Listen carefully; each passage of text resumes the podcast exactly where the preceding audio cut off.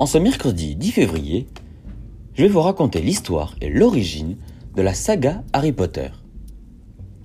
Cela fait cette année 10 ans que le dernier volet de cette sublime saga est sorti.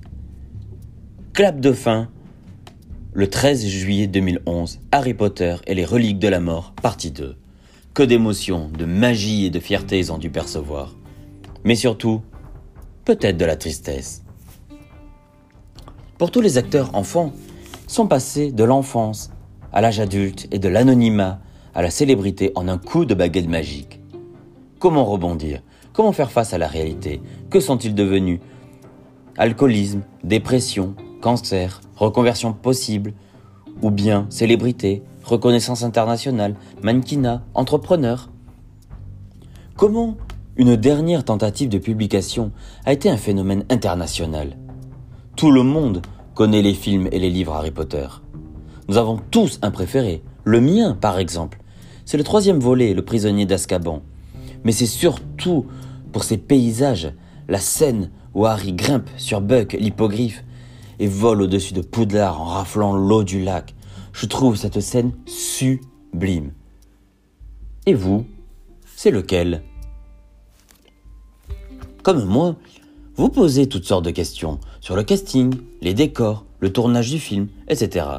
Je vais tenter de répondre à vos questions. Allez, silence sur le plateau, moteur, action. Notre aventure commence d'abord avec J.K. Rowling. Elle est née le 31 juillet 1965 dans un comté en Angleterre. Elle est diplômée en littérature française et de l'université d'Exeter et entame pourtant sa carrière professionnelle auprès d'Amnesty International avant de s'adonner à l'enseignement de la langue française. Secrètement passionnée d'écriture, Jika, de son vrai prénom, Joanne Kathleen, s'essaye à de nouvelles à de nouveaux exercices en proposant des thrillers. Devant le peu de succès rencontré, elle décide de ne pas persévérer dans ce style, mais pour autant stopper son envie d'écriture des romans, son imagination et, et reste surtout en alerte.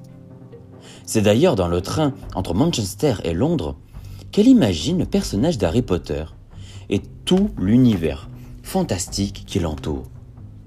Sauf que l'idée n'est pas encore suffisamment aboutie.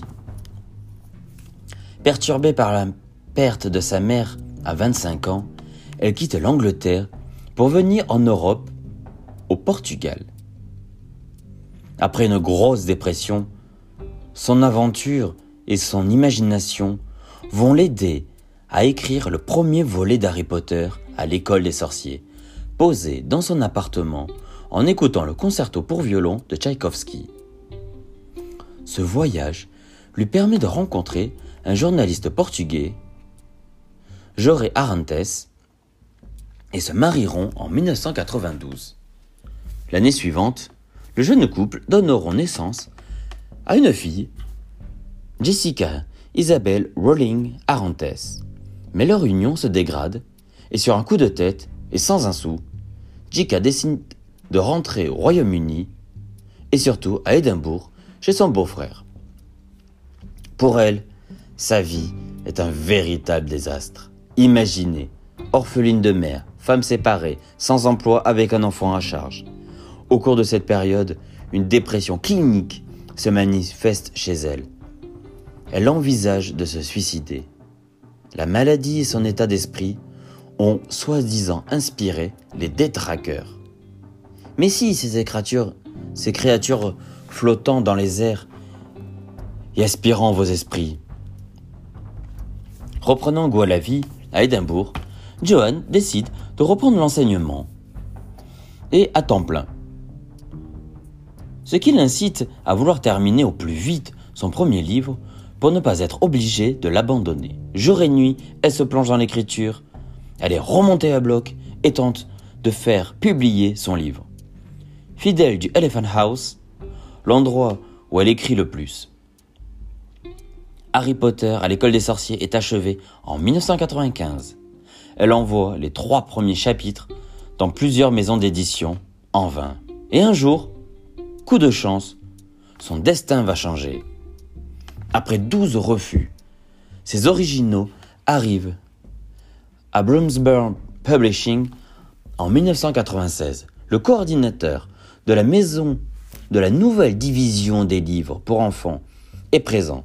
La fille du directeur général de Bloomsbury adore et leur enthousiasme aurait influencé la décision de publier le roman. Le succès est tel que la romancière ne s'arrête pas là. 16 autres bouquins vont, sortir de son chapeau. Première apparition au cinéma du premier volet en 2001, il y a 20 ans. J.K. Rowling devient une star internationale.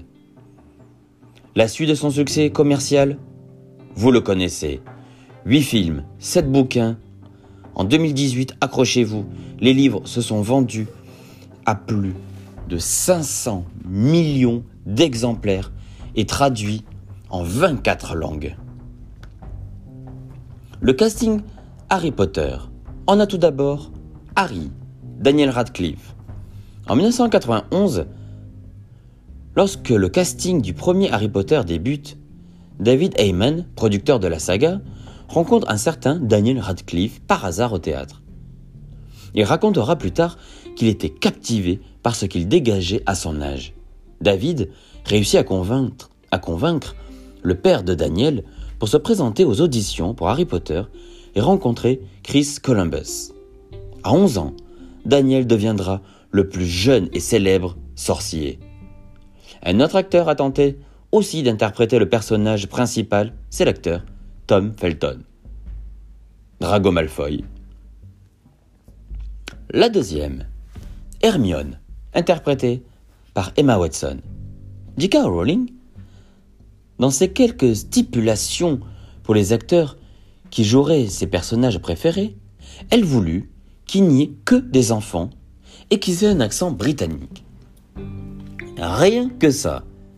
Elle avait tout juste besoin de trouver les bons. Même Emma Watson semblait même le dire. Alors si elle le dit, c'est que c'est vrai. Emma était une jeune comédienne de théâtre talentueuse. Alors, son professeur a estimé qu'il était temps pour elle de passer l'audition. Et vous savez quoi? Je crois que son professeur a misé sur le bon cheval. Ron, interprété par Rupert Grint. Alors lui, autant il a impressionné le réalisateur par son aisance lors de l'audition, mais en revanche, sur le plateau de tournage, c'est un vrai bout en train. Défouré en cascade, une telle mauvaise réputation qu'il avait l'habitude de se faire appeler Go Again Grint. Recommence Grint. Maintenant, les lieux de tournage. Le quai 9 3 quarts. Je suis sûr que cette gare vous parle. Mais oui, c'est... Euh, voilà, c'est bien ça, quoi. C'est bien la gare de King Cross. D'ailleurs, vous pouvez voir sur le quai un sublime panneau indicatif avec le chariot en train de traverser le mur.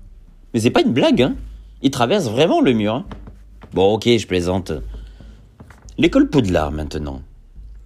L'école Poudlard, je vais, vous décevoir, mais elle n'existe pas. Je sais, c'est dur à entendre. Mais la bonne nouvelle, c'est en fait un patchwork de différents endroits magiques un peu partout au Royaume-Uni et aussi de décors en studio. Ceci étant dit, une bonne partie des scènes filmées se déroulent à Oxford. Je vous conseille d'ailleurs de commencer par le Christ Church College, une université du XVIe siècle. Ce grand hall Renaissance a servi d'inspiration pour réaliser la grande salle en studio. Mais pour composer l'école de Poudlard, il faut ajouter pour la construction la cathédrale Saint-Paul, la cathédrale du Durham, Anway Castle, l'abbaye de la, de la Coque et la cathédrale de Gloucester. Après l'école, le train, Jacobit's Steam Train. Frustré de rester bloqué sur le quai 9 3 quarts, no problem. Vous pouvez quand même embarquer dans le train Poudlard Express. Warner Bros. a choisi le Jacobite Steam Train, encore en circulation aujourd'hui d'ailleurs. Petit tour touristique entre Fort William et Maleg en Écosse. Mais le véritable intérêt du voyage réside surtout dans la beauté du paysage. Sur une soixantaine de kilomètres, il serpente lentement à travers les mythiques et typiques paysages écossais. Si je vous dis la librairie où le professeur Lockhart a dédicacé ses livres, je crois que ça vous parle, il me semble. Elle fait partie des plus belles librairies au monde.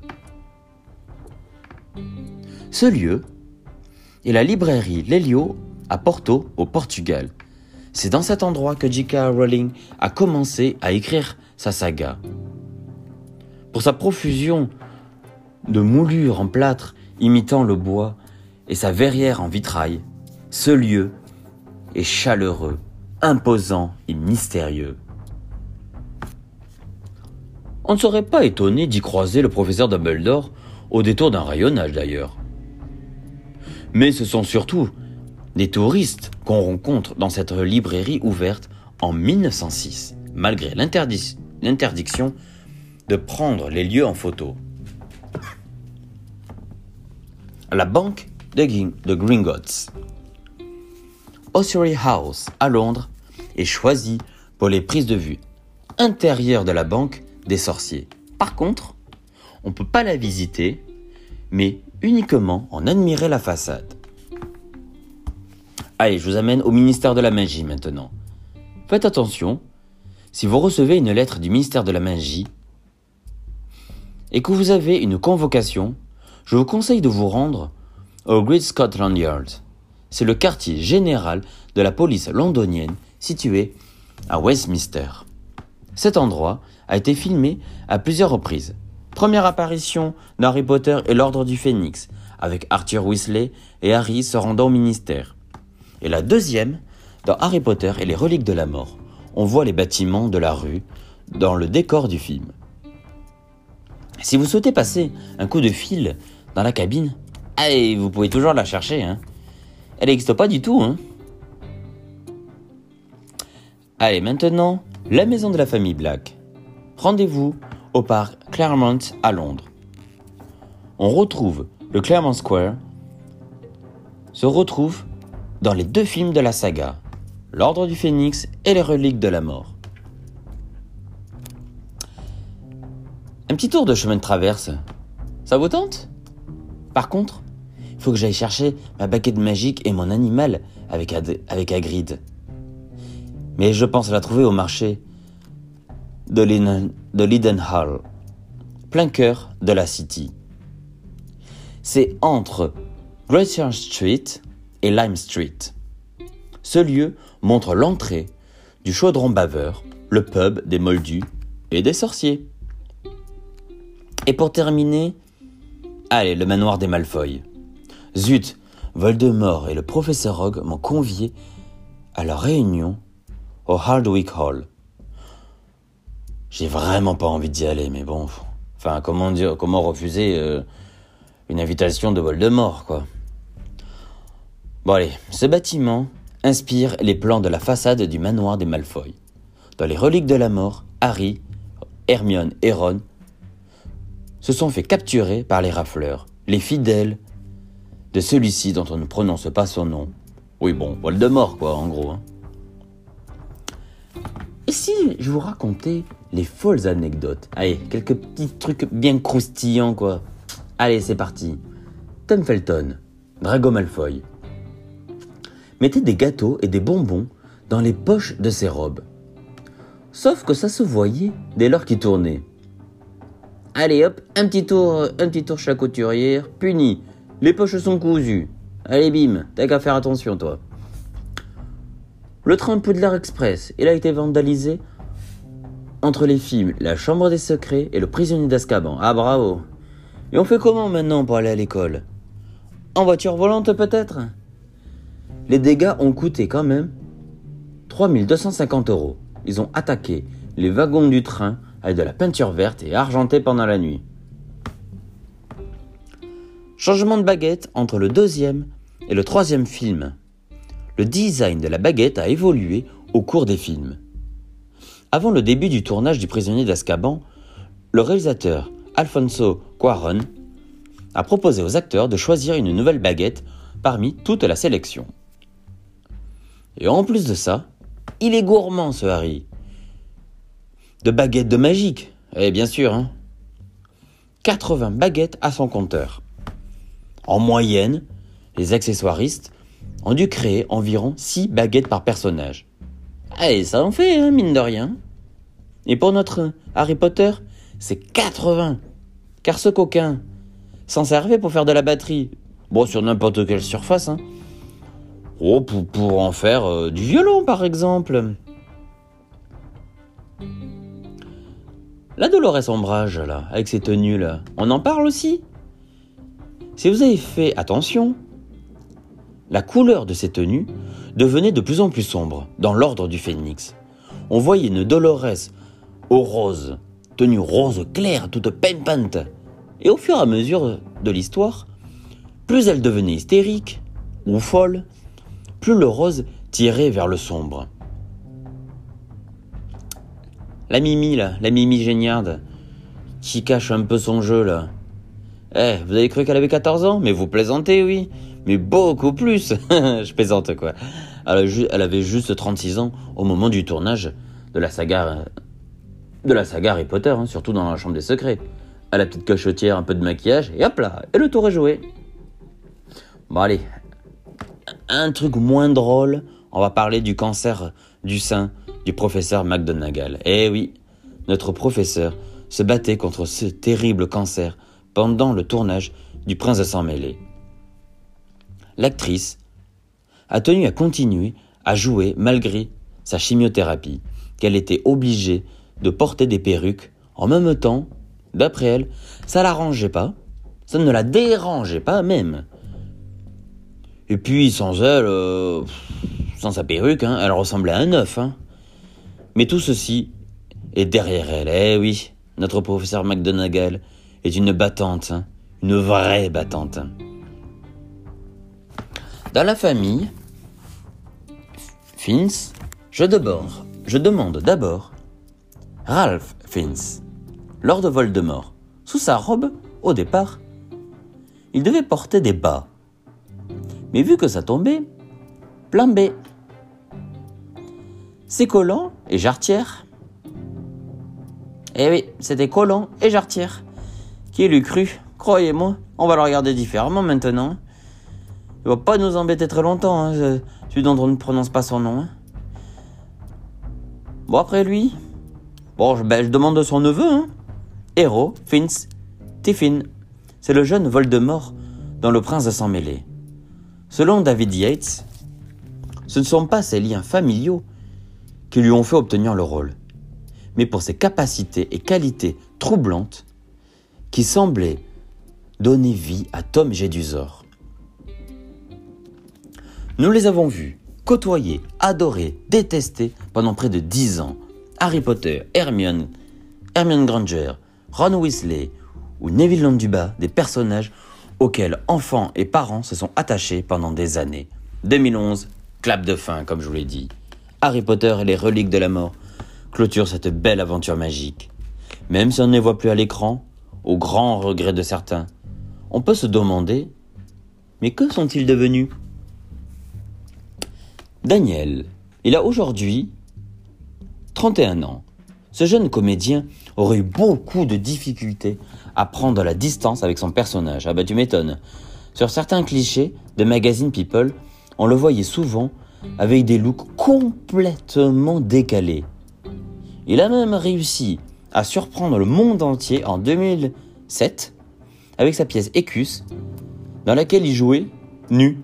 Oui, oui, vous avez bien entendu, hein il a bien joué nu. Depuis, on a pu le retrouver dans un film d'horreur, La Dame en Noir, de James Watkins, The F Word, Horns et Kill Your Darlings. James Watkins le réquisitionne pour jouer dans Frankenstein. Durant la promotion du dernier volet Harry Potter, sur un plateau de télé britannique, il a avoué aux journalistes avoir eu des problèmes d'alcoolisme. En 2013, il est totalement sobre. Dan est aussi un acteur engagé en œuvrant notamment dans des associations comme Trevor Project qui luttent contre le suicide des jeunes homosexuels. Notre Emma maintenant, sans, sans hésitation, c'est elle qui détient la palme d'or de la plus belle ascension des héros de la saga. On l'a vu au cinéma dans My Week with Marilyn en 2011 avec Michelle Williams, Le Monde de Charlie, The Blings Rings de Sofia Coppola, et, quand même, elle s'embête pas la, petite. La Belle et la Bête et tant d'autres. Emma a réussi à s'imposer à Hollywood ah oui, j'arrivais pas à le dire celui-là, avec respect, mais aussi, elle s'est imposée ses idées politiques en militant pour l'égalité des sexes et pour le droit des femmes. Grâce à ses idées et valeurs de femmes du monde, elle est souvent invitée à l'ONU pour prendre la parole devant les, devant les parlementaires pour se faire entendre. Ce n'est pas qu'une actrice et femme militante et engagée, mais c'est surtout une vraie fashionista. En 2011, la comédienne devenait l'égérie de la maison Burberry. Rien que ça. Mais aussi, accessoirement, le visage de la griffe Lancôme, comme Julia Roberts, Kate Winslet, Penelope Cruz et tant d'autres. Ron maintenant, Rupert Grint. Dès la fin de la saga, Rupert s'est démarqué comme humoriste sur le petit écran. Je crois certains, pendant le tournage, ont pu l'affirmer aussi ou s'en rendre compte. En 2012, il a joué dans le film Into the White et quelques apparitions au théâtre. Visiblement, il est très discret ce garçon. Après l'argent gagné dans Harry Potter, Rupert Grint vient de s'acheter un ensemble de propriétés pour un paquet de millions d'euros. Mais aussi quelques investissements massifs dans, l'immobilier qui lui ont rapporté la modique somme de 28 millions d'euros. Mais aussi propriétaire d'un joli manoir de 8,9 hectares coûtant un, un autre petit paquet de millions d'euros. On ne l'arrête plus, hein. Kate Lang, qui jouait Cho Chang. Vous pouvez, trouver toutes ces activités sur les réseaux sociaux. Et dernièrement, Cathy a rejoint le casting de Walking Dead, juste pour quelques épisodes. Sinon, c'est très calme, voire en stand-by. Robert Pattinson, Cédric Diggory, le pauvre, il meurt d'Harry Potter tué par Voldemort. Ah, quel gâchis, oui. Mais bon, il a bien ressuscité quand même. Hein. La preuve Il devient la vedette de la saga Twilight, et comme si ça ne suffisait pas, ce beau gosse est considéré comme l'une des stars incontournables d'Hollywood. Comme Emma, il est également présent sur la Fashionistère, puis, puisqu'il incarne le nouveau visage des parfums Dior. Tom Felton, Drago Malfoy. On a pu le retrouver sur le film La planète des singes, Les origines, aux côtés de James Franco. Notons qu'il a quand même fait une apparition dans la saison 3 de la série Flash, pendant 18 épisodes avant de quitter définitivement la série. Sa carrière a vraiment du mal à décoller. Hein. Et maintenant, on va finir sur une note un peu tragique. Et eh oui, on va rendre hommage aux acteurs disparus d'Harry Potter. Le premier, Alan Rickman, le professeur Rogue, disparu le 14 janvier 2016 à l'âge de 69 ans suite à la suite à la suite d'un cancer, pardon. Il était connu pour avoir joué Hans Gruber dans Piège de cristal en 1988, le shérif de Nottingham aux côtés de Kevin Costner dans Robin des Bois, Prince des voleurs, ou Harry, l'éditeur qui se fait draguer par la sexy secrétaire dans Love Actually. Dave Legeno, le cruel loup-garou, Fenrir Greyback, disparu le 11 juillet 2014 à l'âge de 50 ans, suite à une déshydratation aiguë. Après avoir tenté sa chance comme lutteur professionnel, il se fait repérer pour devenir acteur. Richard Griffiths, l'oncle Vernon Dudley, disparu le 28 mars 2013 à l'âge de 65 ans suite à une complication d'une opération cardiaque. Il était issu du monde du théâtre et avait collaboré à à de nouveaux projets pour la télévision. Robert Knox, l'élève Marcus Belby de la maison Serdaigle, disparu le 28 mai 2008 à l'âge de 18 ans, poignardé à la sortie d'un pub où il tentait de protéger son frère suite à une, euh, bagarre. Pour lui rendre hommage, lors de la première représentation du Prince de Sang Mêlé, toute l'équipe a porté un bracelet blanc. Richard Harris, le premier professeur et directeur de l'école de Poudlard, disparu le 25 octobre 2002 à l'âge de 72 ans suite à la maladie de Hodgkin. C'est l'acteur Michael Gambon qui lui succédera. Pour ceux qui n'ont pas connu cette saga, je vous conseille de la voir, sinon de les revoir. Allez, changement de, changement de programme. Mercredi prochain, allez hop, on va boire. On va boire du vin et du bon avec modération. Mais place d'abord à l'histoire. Mes petites questions là. Tout le monde me parle de modération, mais c'est qui?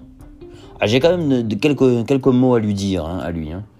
Pour ce, je vous souhaite une très bonne semaine. Prenez bien soin de vous. À la semaine prochaine.